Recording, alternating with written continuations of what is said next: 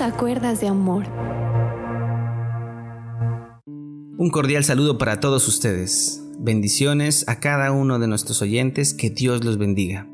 En el día de hoy tenemos nuevamente a Brian Fuentes para tocar un tema muy importante, muy actual en estos tiempos para Colombia y es sobre los gobiernos y las autoridades. También tenemos que recordar que este tema se referenció en el audio 265, que tiene como pregunta, ¿es cierto que debemos derrocar la corrupción? Pero hoy vamos a tener otro enfoque. Así que bueno, sin más preámbulos, eh, Brian, comencemos. Hola a todos, Dios los bendiga. Muchas gracias primeramente a Dios que me permite participar en este valioso programa, a mi pastora Blanca Loaiza y a mi hermano John también. Muchas gracias por esta invitación. Entonces, John, como tú lo has dicho, pues en el día de hoy vamos a tratar un tema muy importante y es el tema relacionado con la violencia generalizada que se está viviendo en la actualidad en nuestro país. Entonces, nosotros teniendo en cuenta la situación actual en la que estamos de revueltas, paros, protestas, manifestaciones, bloqueos, eh, violencia generalizada, polarización política, crisis económica, bueno, etcétera, pues es necesario que el pueblo cristiano sepa cómo actuar, qué hacer y qué no hacer frente a esta situación en la que nos encontramos. Entonces, para arrancar vamos a tomar como texto base Romanos capítulo 13 versículos del 1 al 7. Y la palabra del Señor nos dice lo siguiente, Sométase toda persona a las autoridades superiores, porque no hay autoridad sino de parte de Dios, y las que hay por Dios han sido establecidas, de modo que quien se opone a la autoridad, a lo establecido por Dios, resiste, y los que resisten acarrean condenación para sí mismos, porque los magistrados no están para infundir temor al que hace bien, sino al malo. ¿Quieres pues no temer la autoridad? Haz lo bueno y tendrás alabanza de ella, porque es servidor de Dios para tu bien. Pero si haces lo malo, teme, porque no en vano lleva la espada, pues es servidor de Dios, vengador para castigar al que hace lo malo. Por lo cual es necesario estarle sujetos, no solamente por razón del castigo, sino también por causa de la conciencia, pues por esto pagáis también los tributos, porque son servidores de Dios que atienden continuamente a esto mismo. Pagad a todos lo que debéis, al que tributo, tributo, al que impuesto, impuesto, al que respeto, respeto, al que honra, honra. Entonces, tomando cuenta este texto bíblico, pues podemos llegar a varias conclusiones. La primero es que Dios pone y quita reyes, ¿cierto?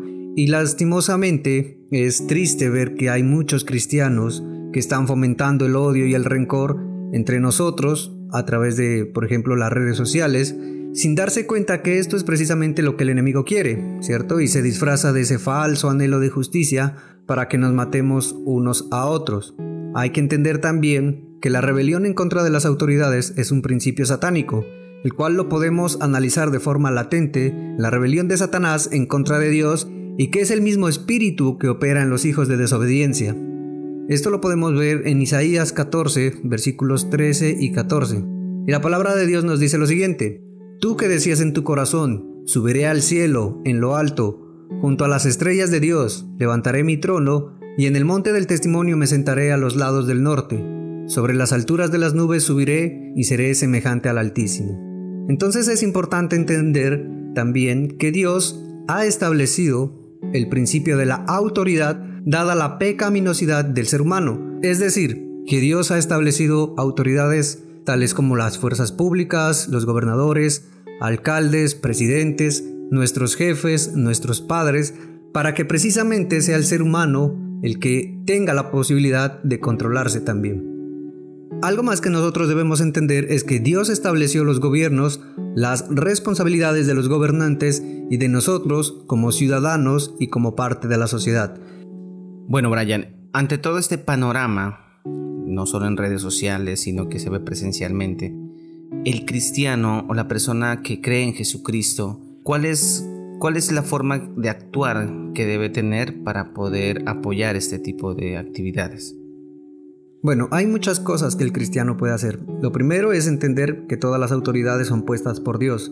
Por eso en Proverbios capítulo 8, versículos 15 y 16 dice lo siguiente, Por mí reinan los reyes, y los gobernantes decretan justicia, Por mí gobiernan los príncipes y los nobles, todos los que juzgan con justicia.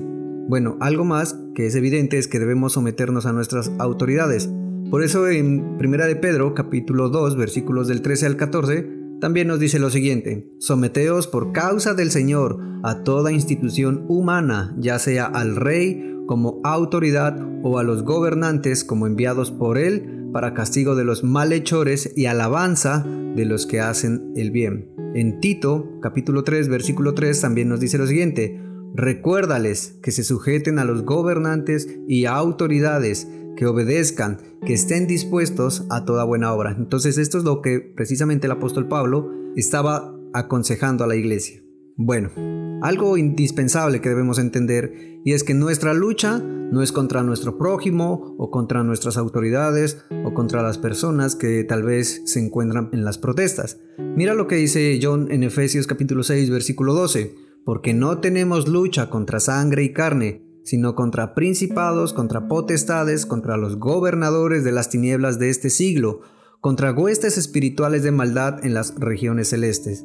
Entonces hay que entender que no luchamos en contra de nuestros gobernantes, ni de la fuerza pública, ni en contra de los manifestantes, ni en contra de los que hacen saqueos, sino que nosotros estamos luchando en contra de las influencias espirituales demoníacas que hay detrás de todos estos comportamientos.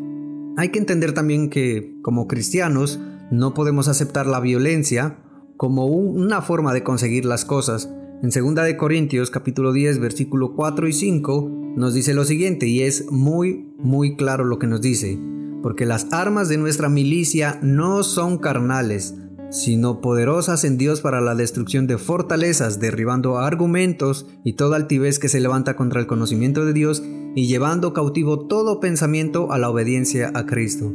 Es decir, cuando nos dice las armas de nuestra milicia no son carnales, nos está diciendo, bueno, no es a través de gritos, a través de quejas, a través de insultos, no es esa la forma en que nosotros vamos a lograr esto. También nos dice la palabra de Dios que nosotros, como pueblo de Dios, debemos humillarnos delante de Dios y buscar su rostro para que sea Él el que sane nuestra tierra. En 2 de Crónicas capítulo 7 versículo 14, la palabra de Dios nos dice, si se humillare mi pueblo sobre el cual mi nombre es invocado, y oraren y buscaren mi rostro y se convirtieren de sus malos caminos, entonces yo oiré desde los cielos y perdonaré sus pecados y sanaré su tierra. Ahora, la palabra de Dios nos, nos dice que nosotros debemos orar en privado, pero lo que nosotros como cristianos sí podemos hacer es lo que muchas iglesias a nivel nacional han estado haciendo, y es por ejemplo en Bogotá se han tomado la Plaza de Bolívar, ¿cierto? Y han salido de las cuatro paredes no a, quejarse, ni a insultar, ni a protestar, ni a desearle la muerte a nadie, sino que se han tomado, por ejemplo, la plaza, una iglesia muy importante, pues no voy a dar el nombre, pero yo creo que es de conocimiento público. Y lo que comenzaron a hacer es lo que dice Segunda de Crónicas 7:14, se han humillado para que Dios sea el que sane nuestra tierra, han orado, han predicado la palabra, han ganado almas para Cristo y eso realmente creo que sí podemos hacerlo. Personalmente considero que no son las protestas el lugar adecuado para un cristiano, porque en las protestas lo que nosotros escuchamos es malas palabras, insultos, que le desean la muerte a alguien, que mejor dicho lo maldicen, entonces considero que no es un lugar adecuado para el cristiano. Otra cosa indispensable que nos manda la palabra de Dios es que debemos orar por nuestras autoridades para que Dios les dé sabiduría. En 1 de Timoteo capítulo 2 versículos 1 y 2 nos dice lo siguiente, Exhorto ante todo a que se hagan rogativas, oraciones, peticiones y acciones de gracia por todos los hombres, por los reyes y por todos los que están en eminencia, para que vivamos quieta y reposadamente en toda piedad y honestidad. Entonces la palabra de Dios nos dice que debemos orar por nuestros gobernantes sin excepción, es decir, no voy a orar por el presidente si es que sus ideas están de acuerdo a las mías, no, ahí nos dice sin excepción orar por nuestros gobernantes, es decir, si en algún momento llega al poder una persona con la que yo no estoy de acuerdo en sus ideas políticas, yo no puedo decir, ay no, es que como él no piensa igual a mí, entonces no voy a orar por él, no. Debemos orar por nuestros gobernantes sin excepción. Entonces también nosotros tenemos que tener en cuenta es que debemos respetar a todas nuestras autoridades sin excepción. Primeramente a Dios, pero también a nuestros dirigentes, presidentes, gobernadores, alcaldes, fuerzas militares, bueno, etcétera, a nuestros padres, a nuestros maestros, a nuestros jefes, nuestros pastores, a nuestros líderes, etc. ¿Sí? Ahora, algo clave que nosotros debemos tener en cuenta es que no debemos poner nuestra confianza en ningún hombre o ningún partido político o una institución. Por eso en Jeremías capítulo 17 versículo 5, la palabra de Dios nos dice, Así ha dicho Jehová, maldito el varón que confía en el hombre y pone carne por su brazo y su corazón se aparta de Jehová. También en el Salmo 121, versículos 1 y 2 nos dice, Alzaré mis ojos a los montes, ¿de dónde vendrá mi socorro? Mi socorro viene de Jehová, que hizo los cielos y la tierra. Ahí no dice, eh, mi socorro vendrá de tal partido político, de tal persona, de tal presidente, no. Nuestro socorro viene de Jehová, que hizo los cielos y la tierra. Porque también debemos entender esto, que Dios es el que pone y quita reyes, entonces y controla también, ¿no? el destino de todos nosotros. Por eso en Job capítulo 12 versículos 24 y 25 nos dice, él quita el entendimiento a los jefes del pueblo de la tierra y los hace vagar como por un yermo sin camino. Van a tientas como en tinieblas y sin luz y los hace errar como borrachos. Muy bien, Brian. ¿Existe de pronto alguna ocasión en la cual nosotros no debamos obedecer a nuestras autoridades terrenales? Claro que sí, y la respuesta es sencilla. No debemos obedecer a una autoridad cuando nos lleven a hacer lo contrario a lo establecido por Dios.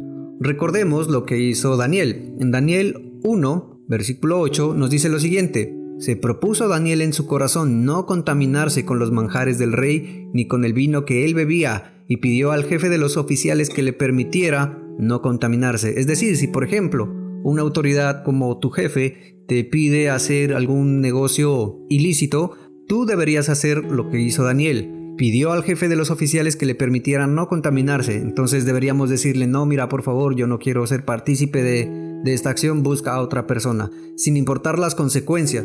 Porque por eso en Gálatas capítulo 1 versículo 10 nos dice lo siguiente, pues busco ahora el favor de los hombres o el de Dios.